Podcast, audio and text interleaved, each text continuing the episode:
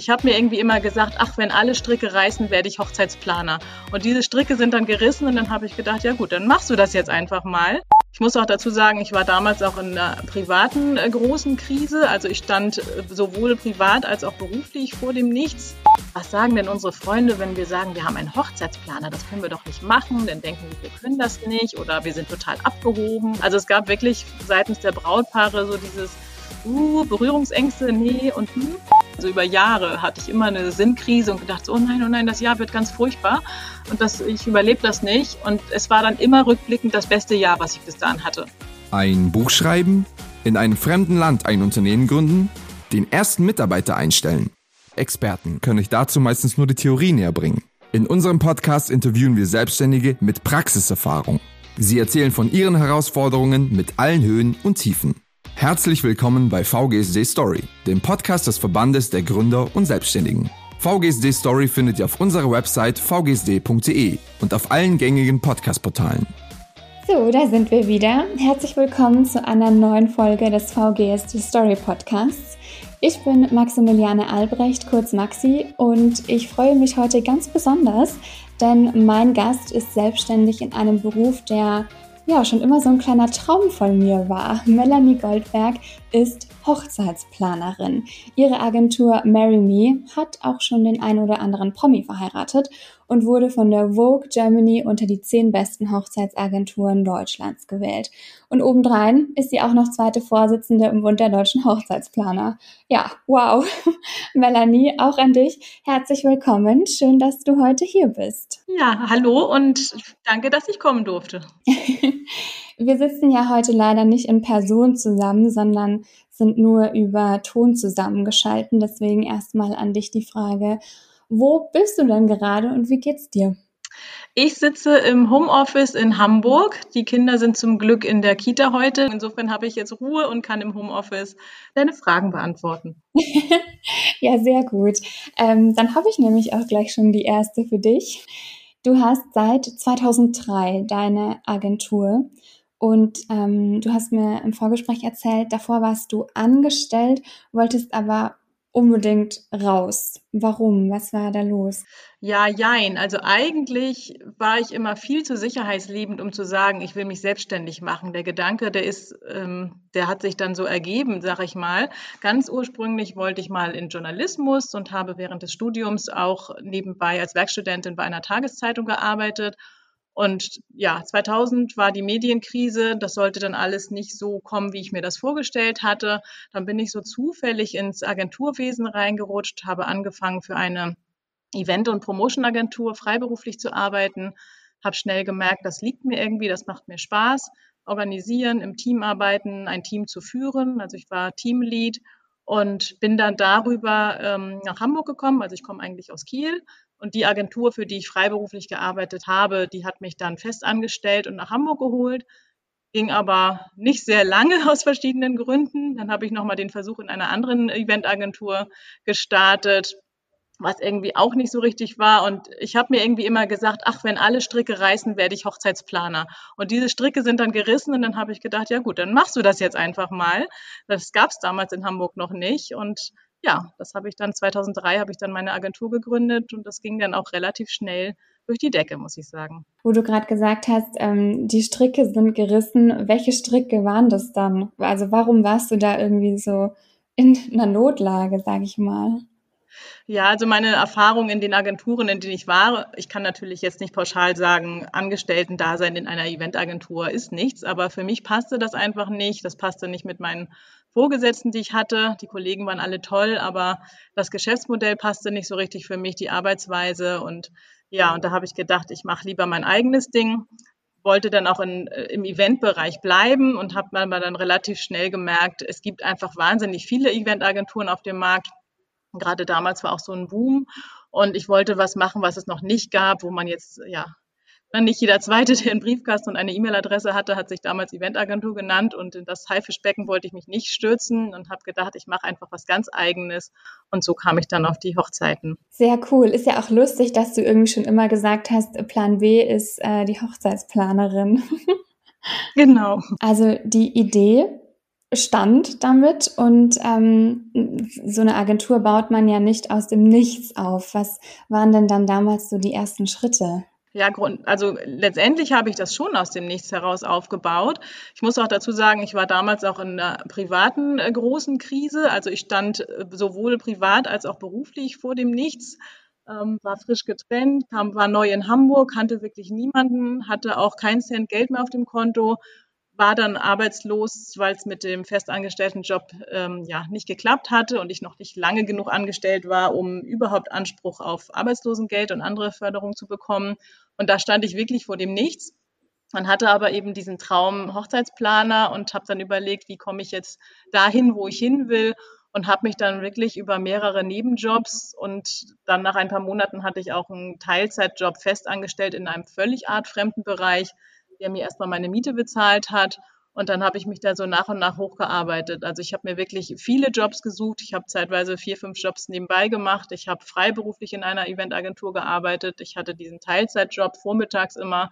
Ich habe ähm, Nachhilfeunterricht in Englisch gegeben. Ich habe noch Business Englisch für Erwachsene unterrichtet auf freiberuflicher Basis. Also ich hatte wirklich viele Standbeine und habe dann parallel die Agentur aufgebaut, quasi nach Feierabend dann noch.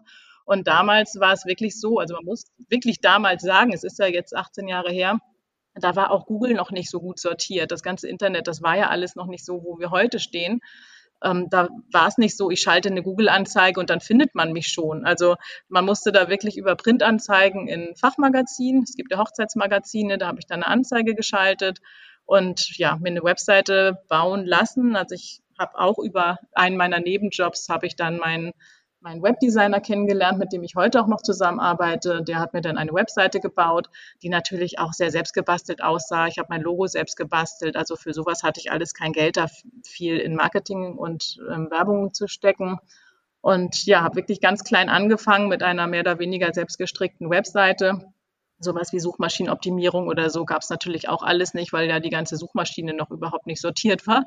Und habe erstmal Fotos so von eigenen Hochzeitsbildern, äh, bei denen ich zu Gast war, mit draufgesetzt. Und genau, so fing das Ganze an. Und dann habe ich das nach und nach optimiert. Und mit den ersten Kunden, die kamen, konnte ich natürlich dann auch die Bilder gegen echte Referenzen austauschen. Und so ist das Ganze dann gewachsen. Wenn du jetzt an die Zeit zurückdenkst, auch gerade, wo du jetzt gesagt hast, du hattest mehrere Nebenjobs, um das ähm, finanzieren zu können, wie stressig war diese Zeit und wie groß war vielleicht auch der Druck? Also da ich, wie gesagt, ein sehr sicherheitsliebender Mensch bin, war das für mich natürlich schon ein großer Druck, immer ähm, Geld zu verdienen. Also das war für mich immer sehr, sehr wichtig, über die Runden zu kommen, meine Fixkosten zu decken und möglichst schnell auch äh, was auf die Seite legen zu können und irgendwie auch so einen Puffer zu haben. Und die Kosten werden dann über die Jahre ja auch eher mehr. Also so ein Krankenkassenbeitrag, der steigt über die Zeit und dann kommen andere Versicherungen dazu, die man sich am Anfang vielleicht nicht leisten konnte. Da ist schon ein Druck. Aber ich habe am Anfang meine Fixkosten sehr niedrig gehalten und ähm, ja, aber ich habe einfach auch viel gearbeitet und das war für mich in dem Moment eigentlich, es war positiver Stress, weil ich wusste, was ich wollte. Also ich wusste einfach, das ist mein Ziel, da möchte ich hin, das möchte ich erreichen. Und damit war das für mich mehr positiver Stress als, als negativer, muss ich tatsächlich sagen. Aber das ist schön, dass du das sagen kannst. ähm, du bist ja jetzt in Hamburg. Ähm, also du meintest, du warst damals total neu, kanntest niemanden, aber mittlerweile bist du dort angekommen, oder? Ja, auf jeden Fall. Das ging auch relativ schnell. Also ich bin ja zwei, also Ende 2001 hingezogen, dann habe ich 2002 ein halbes Jahr lang eben oder ein knappes halbes Jahr in der einen Agentur gearbeitet. Da war ich aber nur im Außendienst, also hatte gar keine Zeit, so richtig in Hamburg anzukommen. Und ähm, nachdem ich den Job äh, aus dem Job rausgegangen bin, war ich noch mal ein paar Monate im Ausland. Also so richtig Ankommen konnte ich tatsächlich auch so erst Ende 2002, Anfang 2003 und dann habe ich ja auch schon gründen wollen. Ich habe mich damals ähm, Netzwerken angeschlossen über Xing. Da äh, gibt es so verschiedene Gruppen. Mittlerweile gibt es die nicht mehr, aber da gab es eine Gruppe, die sich an die gerichtet hat, äh, die alle mit im nahen und weitesten Sinne mit Veranstaltungen zu tun haben. Und die haben sich eben nicht nur virtuell vernetzt und ausgetauscht, sondern die hatten auch einmal im Monat immer so ein ja, Treffen in der realen Welt, nenne ich es mal, wo man sich dann austauschen konnte, wo natürlich viele Neulinge dabei waren und wo man ja auch eine Plattform hatte. Also Künstler konnten sich dann vorstellen und darbieten. Also jedes Mal war dann so ein wechselnder künstlerischer Auftritt von Musikern oder Zauberern, andere Künstler. Das war immer spannend und das fand auch immer in wechselnden Locations statt. Also so hat man einmal im Monat immer so ein Jour fix gehabt, wo man ja viel von der Stadt gesehen hat, viele Event-Locations kennengelernt hat, kleinere wie größere, viele Künstler und andere eben aus der Branche kennengelernt hat. Und das war für mich wirklich ein großes Sprungbrett, mein Netzwerk aufzubauen. Und viele von denen, die ich damals kennengelernt habe, mit denen arbeite ich heute noch zusammen. Ach, schön. Ja, tatsächlich. Und das ist, hat für mich so, ja, das hat, war für mich dann ausschlaggebend tatsächlich, ähm, dass Hamburg dann auch wirklich meine Stadt wurde. Also ich erinnere mich noch, 2006 hatten wir ja den, den Sommer, nee, das Sommermärchen ne, mit der WM damals.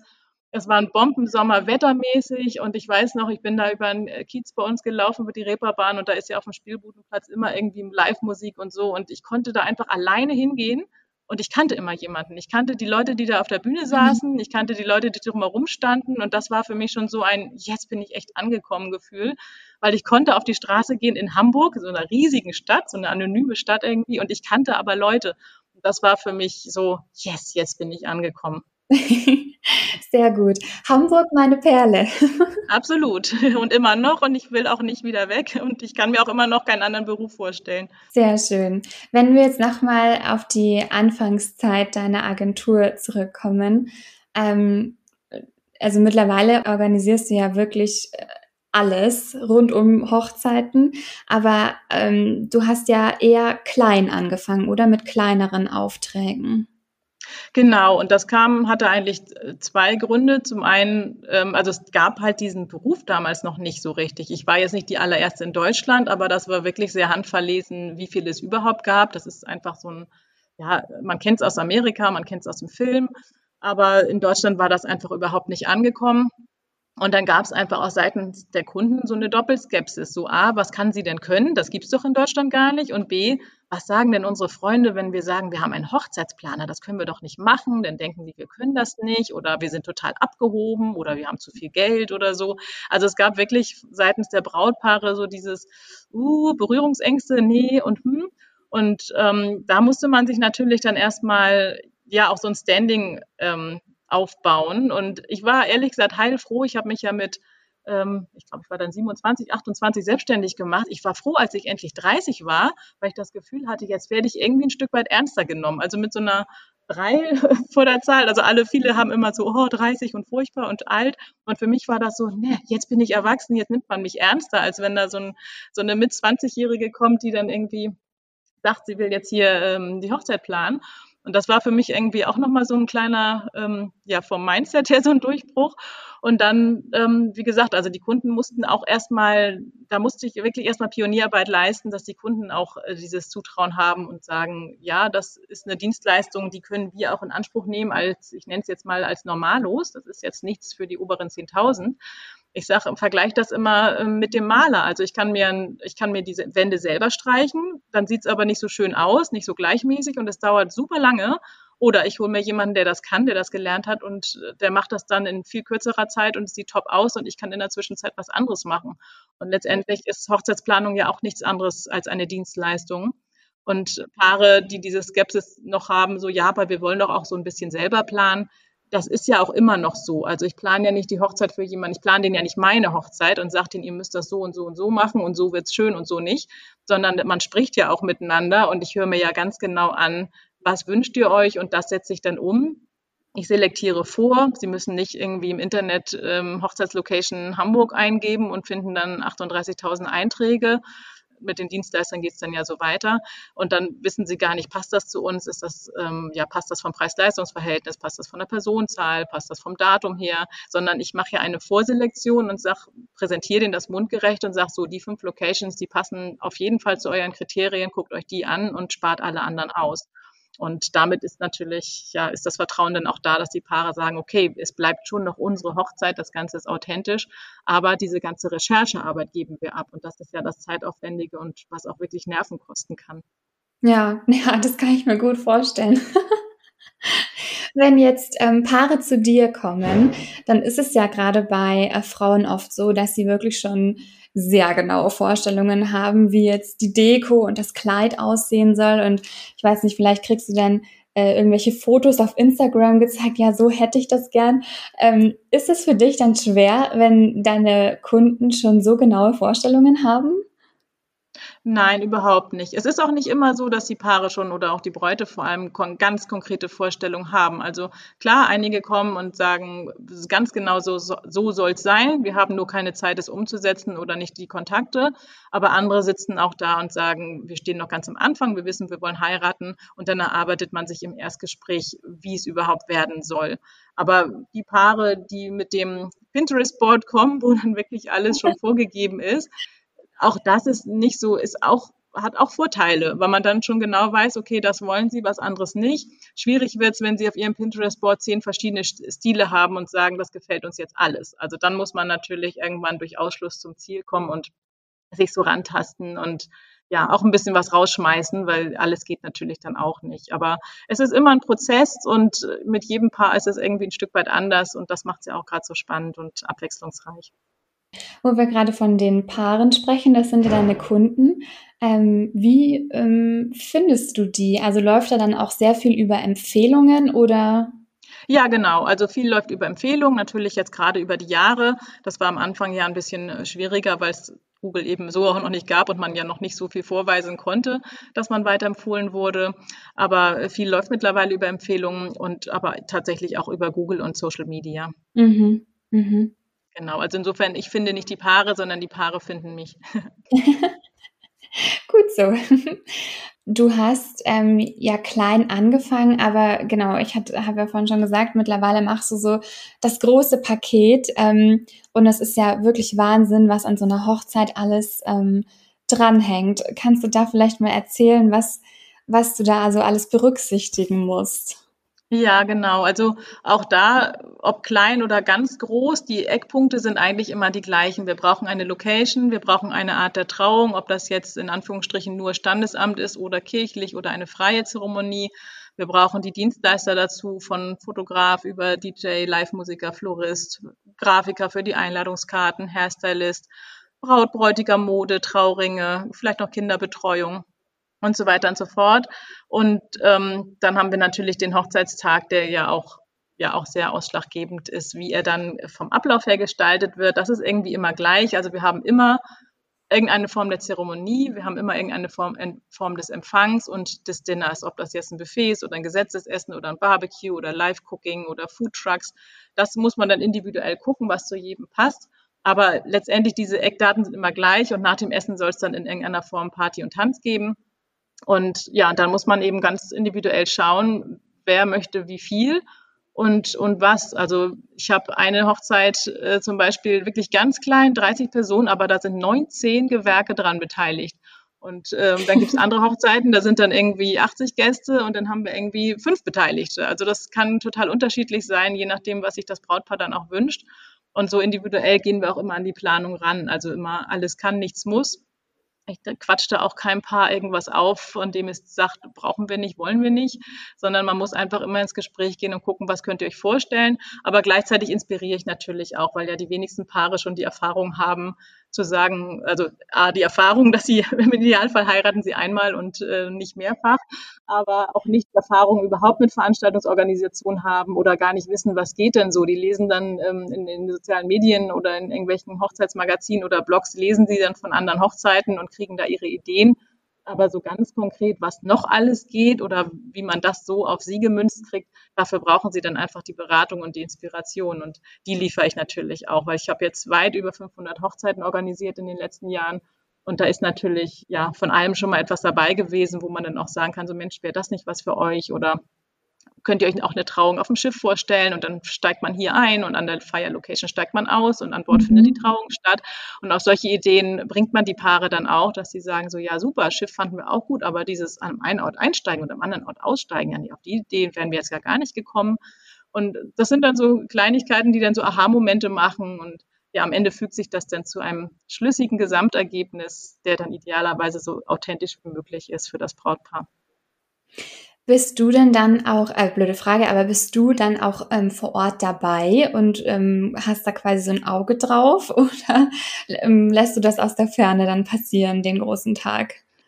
Nein, also in der Regel bin ich dabei, immer im Team von zwei Minimum. Das hat sich einfach bewährt, weil irgendwas ist tatsächlich immer, sei es Brautstrauß zu Hause vergessen, die Hosenträger liegen lassen und die müssen aber unbedingt aufs, beim Fotoshooting dabei sein. Ich habe schon mal für eine Braut sogar Brautschuhe gekauft, weil wir weit weg von zu Hause waren und sie sagt, ich habe meine Schuhe vergessen. Und dann finde mal an einem Samstagnachmittag in einer ländlichen Region Brautschuhe in Größe 36 auch noch. Also sind schon, irgendwas ist irgendwie immer. Und wen will man denn losschicken? Also wenn man kurz vor der Trauung irgendwas hat und man schickt die Trauzeugin los oder die Mutter oder andere engste Vertraute, die verpassen dann ja das Wichtigste. Also oft kann man ja nicht sagen, dann verschieben wir halt die Trauung um eine Stunde und schieben den ganzen Zeitplan. Wenn das eine kirchliche Trauung ist und danach ist schon die Folgeveranstaltung, dann kann man nicht sagen, ähm, wir verschieben um eine Stunde. Und insofern muss man natürlich flexibel reagieren können auf solche Sachen. Und da kommt es dann ja ganz gut, wenn es jemanden extern gibt, der vertraut genug ist mit dem Paar, dass er das ne, anvertraut bekommt, nach Hause zu fahren, in die Wohnung zu gehen, die Sachen zu holen aber der nicht so nah dran ist, dass er sagt, ach Mensch, wenn ich das Jawort jetzt verpasse, dann ist es aber wirklich äh, dramatisch für mich. Aber ich habe es alles erlebt und dann ist es wieder gut, wenn man mindestens zu zweit ist, weil einer muss ja am Ort bleiben und ähm, gucken, was sonst noch ist oder einfach auch die Stellung halten und reagieren.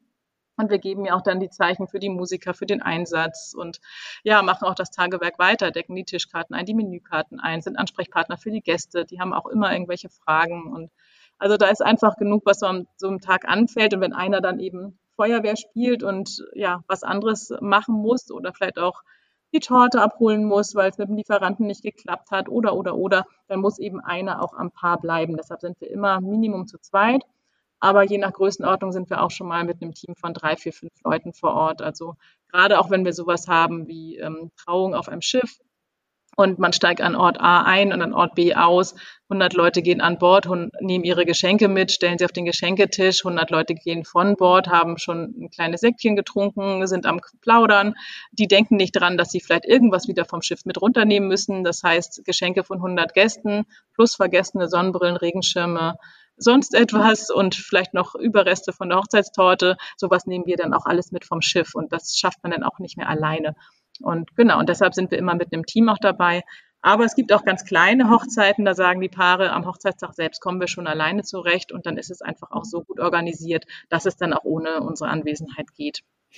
Ja, also ich höre schon, bei dir hat sich da natürlich mittlerweile so ein bisschen Routine eingespielt, aber warst du am Anfang so würde es, glaube ich, mir gehen, dass ich das Gefühl hätte, wow, ich bin jetzt aufgeregter als wahrscheinlich die Braut selbst. Ja, so ein bisschen schon. Also, wobei ich bin immer so ein, ähm, so ein Mensch, wenn um mich herum alles stressig und hektisch und aufgeregt ist, dann werde ich automatisch ruhig. Ich mhm. kann mich mhm. jetzt nicht mehr so ganz erinnern, wie es ganz am Anfang war. Natürlich war da mehr Aufregung, weil man dachte, oh mein Gott, oh mein Gott, meine erste Hochzeit darf man sich dann auch noch nicht mal anmerken lassen, weil das Brautpaar soll ja niemals das Gefühl haben, und die war noch nie auf die hat noch nie eine Hochzeit gemacht, wir sind ihre erste.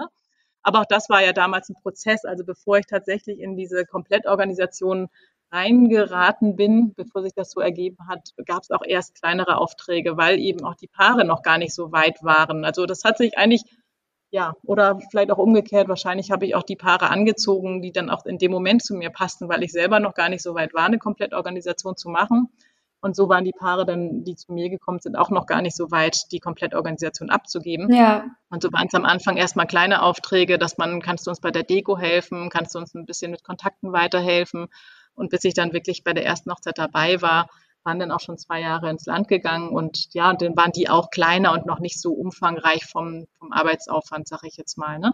Insofern ist das auch ein Prozess gewesen, in den ich so reingewachsen bin und dann hatte ich, ja, 2006 ist schon richtig durch die Decke gegangen, dass ich dann auch hauptberuflich in die Selbstständigkeit gegangen bin.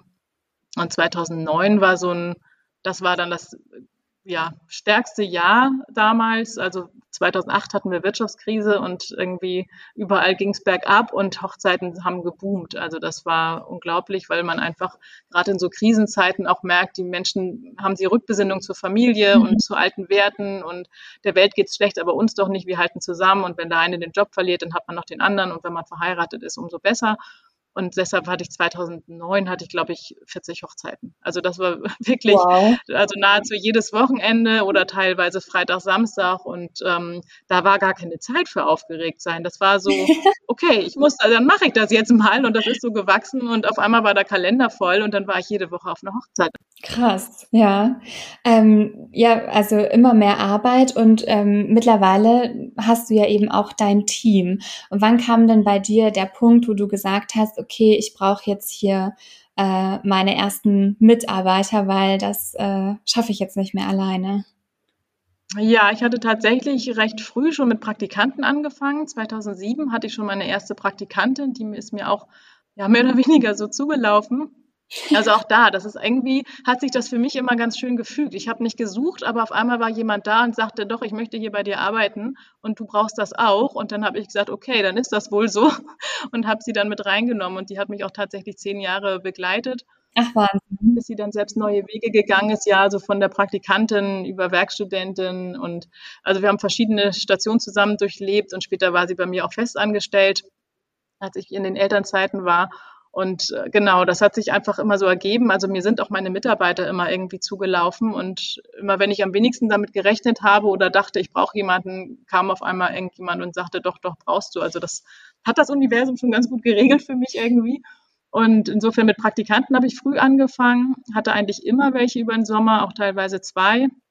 Also ich hatte dann auch 2007 schon mein erstes Büro angemietet ein ganz kleines und äh, 2008 habe ich mich ein bisschen vergrößern können in einer Bürogemeinschaft und dann hatte ich eben auch den Platz, da einen Praktikanten hinzusetzen, also dass ich auch einen eigenen Arbeitsplatz einrichten konnte und ein richtig festes Team mit Angestellten, also meine erste Teilzeitkraft, jetzt muss ich gerade nochmal überlegen, ich glaube, das war 2013 oder 14 erst, also ja, so vor sechs, sieben Jahren habe ich meine erste Teilzeitkraft eingenommen. Das war für mich schon ein großer Schritt, weil es ja finanziell nochmal eine ganz andere Herausforderung ist, als wenn man sagt, man hat Freelancer, die man sich über die Saison holt und saisonbedingt bezahlt, als jemanden, den man das ganze Jahr über hat.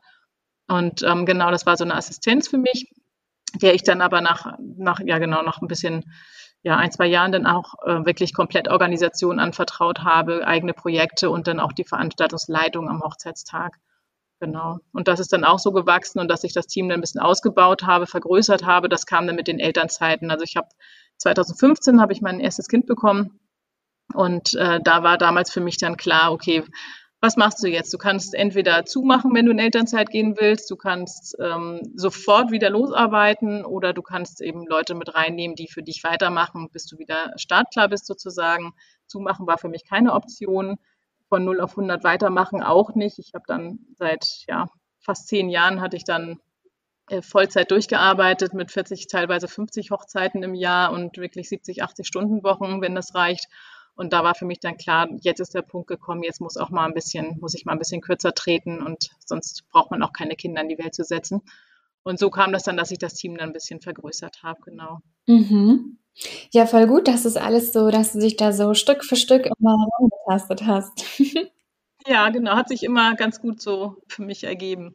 Jetzt ähm, hier fast an jedem Wochenende im Jahr eine Hochzeit. Ähm, da gibt's ja, dann kommt ja einiges zusammen, aber kannst du dich an eine Hochzeit noch besonders erinnern? Hast du da eine Lieblingshochzeit? Oh, das ist echt so schwer zu sagen. Ich werde auch immer nach der schönsten, nach der besondersten, nach der ähm, aus, außergewöhnlichsten gefragt und das kann ich so schwer beantworten, weil irgendwie die Paare machen ja auch irgendwie die Hochzeit. Also man kann dasselbe Konzept haben, dieselbe Location mit denselben Dienstleistern und trotzdem macht das Brautpaar etwas komplett anderes draus. Deshalb ist das so schwer zu sagen. Ich kann für mich sagen, mir machen die Hochzeiten am meisten Spaß, die besonders komplex sind. Also am liebsten noch irgendwie im eigenen Garten wo man dann von, ja, von dem, vom Zelt über die Gabel bis hin zum Stuhl alles noch äh, anliefern und aufbauen muss und wo einfach sehr, sehr viele Gewerke daran beteiligt sind. Das sind eigentlich die Hochzeiten, die mir am meisten Spaß machen, weil man dann so richtig gefordert ist und alles zu koordinieren und ja, den, den roten Faden und den, ja, den Hut aufzuhaben und ähm, dem Brautpaar den Rücken frei zu halten und da so den roten Faden zu behalten. Das sind eigentlich die Hochzeiten, die mir am meisten Spaß machen. Und wir hatten 2000 17 muss das gewesen sein, genau.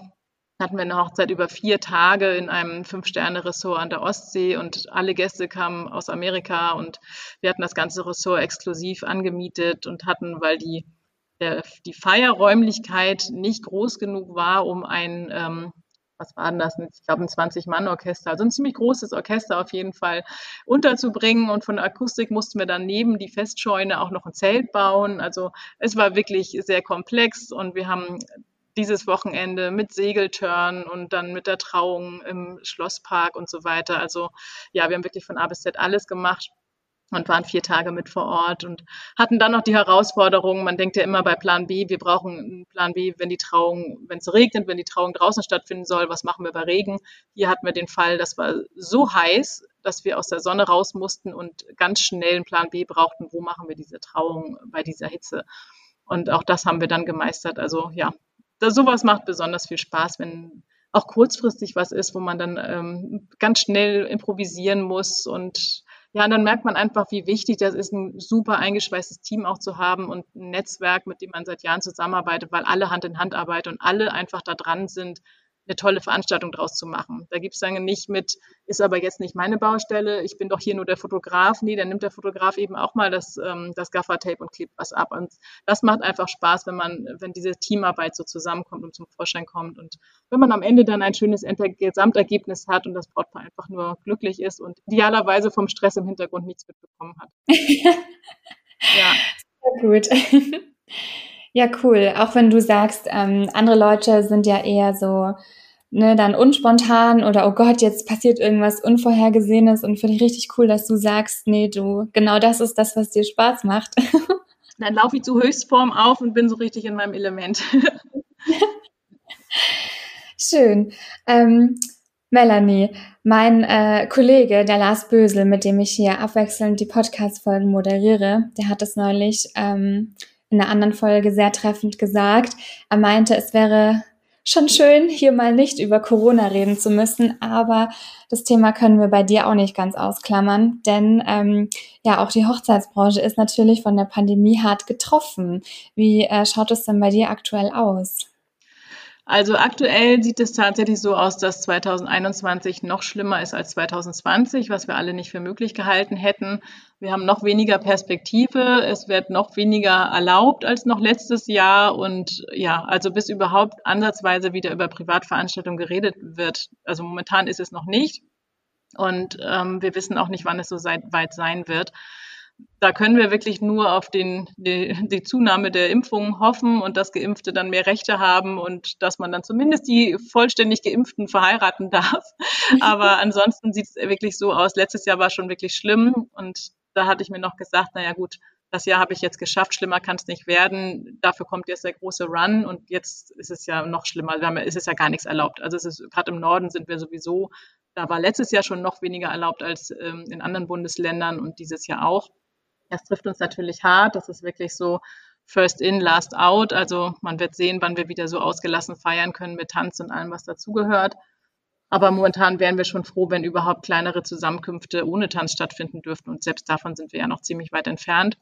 Ähm, ich setze mich da sehr stark für ein, dass wir was hinkriegen. Ich habe auch mit einer lieben Kollegin zusammen ein Konzept mit wissenschaftlicher Unterstützung geschrieben, unter dem Hashtag Hochzeit aber sicher, den wir auch vom Bund Deutsche Hochzeitsplaner aus ähm, ja, ins Leben gerufen haben. Und äh, da arbeiten wir jetzt an allen Fronten, dass wir es durchkriegen dass wir es, ähm, ja, letztendlich muss man sich bei der Politik Gehör verschaffen, weil die können natürlich gar nicht wissen, was bedeutet das eigentlich Veranstaltungsverbot oder was bedeutet das auch für Brautpaare. Viele denken sich dann, es floss, kam ja letztes Jahr auch, ich weiß gar nicht mehr, war das der Herr Spahn, der gesagt hat, naja, meine Güte, dann tanzt man mal halt ein Jahr mal nicht, aber da hängt ja viel mehr dran. Also einmal wirtschaftlich natürlich für die gesamte Branche, aber auch emotional, was das mit den Brautpaaren macht. Und meine Paare haben zum Teil zum vierten Mal jetzt ihre Hochzeit verschoben und die haben auch keine Lust mehr. Die Vorfreude ist kaputt. Man kann auch nicht mehr sagen, ähm, also da hängt so viel dran, wenn man sagt, Papa soll mich zum Altar führen und das geht dann vielleicht in zwei Jahren nicht mehr, weil er vielleicht schon zu alt ist oder so. Also man weiß, da hängt einfach so wahnsinnig viel emotional auch dran. Ja, also es ist wirklich sehr, sehr dramatisch, was emotional passiert und der Mensch ist nun mal ein, ein soziales Wesen. Wir wollen zusammenkommen. Es wird extrem viel heimlich gemacht, das ist ja auch die Gefahr dabei. Und deshalb setzen wir uns halt einfach auch so stark dafür ein, dass wir sicheres Heiraten möglich machen, damit eben auch das heimliche Feiern unterbunden wird, weil das holt uns ja, ja, hält uns ja noch länger davon fern, dass wir es irgendwann mal wieder legal dürfen, weil je mehr heimlich gemacht wird, umso mehr steigen die Zahlen wieder und dann entfernen wir uns ja auch von den Freiheiten, die wir eigentlich alle wieder haben wollen. Versucht da wirklich alles, dass wir dieses Konzept durchkriegen, dass man zumindest anhand einer Beispielfeier mit doppelter Testung und wirklich es ist wirklich sicher, dass man da einfach mal sagen, zeigen kann, es kann gehen. Und wir sagen nicht, wir wollen auf Biegen und Brechen Hochzeiten machen. Und wir sagen auch nicht, wir wollen von heute auf morgen wieder mit 150 Leuten feiern bis morgens um fünf, sondern wir wollen uns da sukzessive ranarbeiten und ähm, ja mit dem Konzept einfach mal Möglichkeiten schaffen, also weg von dieser Verbotskultur hin zur Möglichkeitskultur und zeigen, dass es eben gehen kann. Und mit perfekter Kontaktnachverfolgung ist alles besser, als wenn es heimlich gemacht wird, wo dann keiner mehr weiß, wo er wann wie war. Absolut. Genau, da setze ich mich stark für ein. Das hält mich in diesen Zeiten tatsächlich auch oben, dieses Engagement, weil sonst ähm, mein Kopf in Sand. Kein Unternehmer ist der Typ, der, wir wollen immer was unternehmen. Also wir sind nicht der Typ, der dann den Kopf in den Sand steckt und sagt, okay, ich wache dann irgendwann 2023 wieder auf und hoffentlich ist dann alles gut.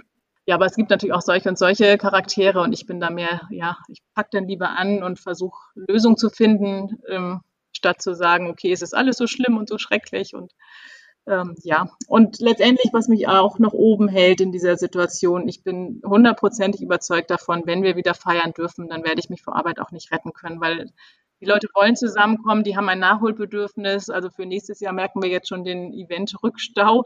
Wir haben die, die letztes Jahr heiraten wollten, wir haben die, die dieses Jahr heiraten wollten und wir haben die, die sowieso nächstes Jahr heiraten wollten. Also wir haben eigentlich drei Generationen Hochzeitspaare, die in 2022 dann heiraten wollen. Und insofern mache ich mir keine Sorgen, dass es aufhört mit diesem Beruf. Ich habe immer gesagt, Hochzeiten zu planen ist krisensicher, geheiratet wird immer. Dass Heiraten, Hochzeit feiern mal verboten sein könnte, davon, das konnte ja keiner ahnen, aber das kommt alles wieder. Also bei Firmen ist es anders. Die Firmen sagen, ach Mensch, jetzt haben wir gemerkt, digital geht es irgendwie auch. Und wenn wir das Incentive weglassen, sparen wir auch noch eine Menge Geld. Und so richtig gebraucht hat das niemand. Aber Hochzeiten brauchen die Menschen. Die Menschen brauchen diese emotionalen Zusammenkünfte. Und gerade jetzt nach so einer langen Durststrecke werden alle sagen, auch oh, endlich wieder. Und dann feiern die auch an einem Mittwoch oder an einem Donnerstag, wenn der Samstag ausgebucht ist, weil die alle Nachholbedarf haben. Ja, genau. Das denke ich auch, dass da viel Liebe nachgeholt werden muss. Und also eine digitale Hochzeit, das, also nee, da, nein, nein, das funktioniert nicht. Also von dem, was ich mitbekomme, es wird teilweise gemacht, dass man dann zur Trauzeremonie noch Gäste zuschaltet, vielleicht aus dem Ausland. Das wurde letztes Jahr auch gemacht, wenn dann, ähm, wenn was Kleines stattfinden konnte, aber die Gäste aus dem Ausland nicht dazukommen konnten. Das wird gemacht, aber man will irgendjemanden um umarmen. Und das geht einfach nicht virtuell. Also man kann nicht komplett virtuell eine Hochzeit feiern. Und das würde ich auch nie irgendwie unterstützen. Also was heißt nicht unterstützen? Wenn man mich fragt, machst du das? Klar, mache ich das. Aber es wäre nie was, wo ich vollem Herzen hinterstehen könnte und sagen könnte, klar, das ist die super Alternative. Das machen wir jetzt immer so. Also auf gar keinen Fall. Ja, nee, das verstehe ich ich finde auch deine, deine kämpferische Einstellung sehr gut. Ich hoffe, dass viele Hörer sich da vielleicht ähm, ja auch von dir inspirieren lassen. äh, wenn du heute zurückblickst, ähm, hättest du gedacht, 2003, als es alles losging, dass du dir sowas aufbauen kannst? Nein, 2003 definitiv noch nicht. Das ist dann auch gewachsen. Also ganz am Anfang war so, boah, wenn ich ob ich wirklich mal einen ersten echten Kunden haben werde. Und dann hatte ich den und dann war der nächste Schritt, oh, aber wenn ich, also wenn ich damit jetzt auch mal wirklich Geld verdienen könnte, weil am Anfang ist das ja eher noch so eine Nullrechnung. Und freut man sich ja, wenn man seine Kosten gedeckt hat, so halbwegs, also seine, seinen Arbeitsaufwand und nicht noch draufzahlt. Und dann war das auch so weit und dann war es, oh, wenn ich da mal von leben könnte. So, und dann war das irgendwie auch. Und ja, das hat sich irgendwie immer so ergeben. Und ähm, mein Mann belächelt das immer so ein bisschen, weil ich habe irgendwie immer Anfang des Jahres äh, ganz lange, also über Jahre, hatte ich immer eine Sinnkrise und gedacht, oh nein, oh nein, das Jahr wird ganz furchtbar und das, ich überlebe das nicht. Und es war dann immer rückblickend das beste Jahr, was ich bis dahin hatte. Also ich habe mich eigentlich jedes Jahr selbst gesteigert und hatte aber immer dieses vorsichtige Zurückhaltung, so, oh nein, oh nein, oh nein, hoffentlich reicht das so. Und weil man ja immer mit einem Jahr Vorlauf auch plant, deshalb hat man eine ganz gute Prognose, die man schon mal abgeben kann, wie das Jahr so laufen wird. Und irgendwie habe ich mich jedes Jahr selbst übertroffen. Ja, und jetzt mittlerweile denke ich auch, es, es wird schon alles gehen. Ne? Also man selbst limitiert sich ja dann. Das ist auch eine Glaubenssatzfrage sicherlich. Und ja, also insofern würde ich mal davon ausgehen, alles ist möglich, aber ein bisschen fehlt mir noch die Vorstellungskraft, was noch gehen könnte, weil ich ja irgendwie gefühlt auch schon so viel erreicht habe. Aber wer weiß, es bleibt spannend. Ja, absolut. Auch wir sind gespannt auf das, was da noch kommt. Melanie, vielen Dank für das Gespräch. Hat mich wirklich sehr gefreut. Danke dir, hat Spaß gemacht. Ihr Lieben, damit würde ich sagen, sind wir am Ende angekommen. Hört unbedingt rein in den VGSD Story Podcast und abonniert ihn natürlich gerne auch. Finden könnt ihr die Folgen auf der Homepage des VGSD und auf allen gängigen Podcast-Portalen, also Spotify, Apple Podcast, Deezer. Sucht euch einfach was aus. Wenn ihr Anregungen und Feedback habt oder uns von eurer größten bestandenen Herausforderung in der Selbstständigkeit erzählen wollt, dann schreibt uns einfach eine E-Mail an podcast.vgsd.de. Ja, passt auf euch auf, macht es gut und falls bei euch bald die Hochzeitsglocken läuten, dann wünsche ich euch natürlich einen ganz tollen Tag und bitte den Brautstrauß nirgendwo liegen lassen. VGSD Story findet ihr auf unserer Website vgsd.de und auf allen gängigen Podcast-Portalen.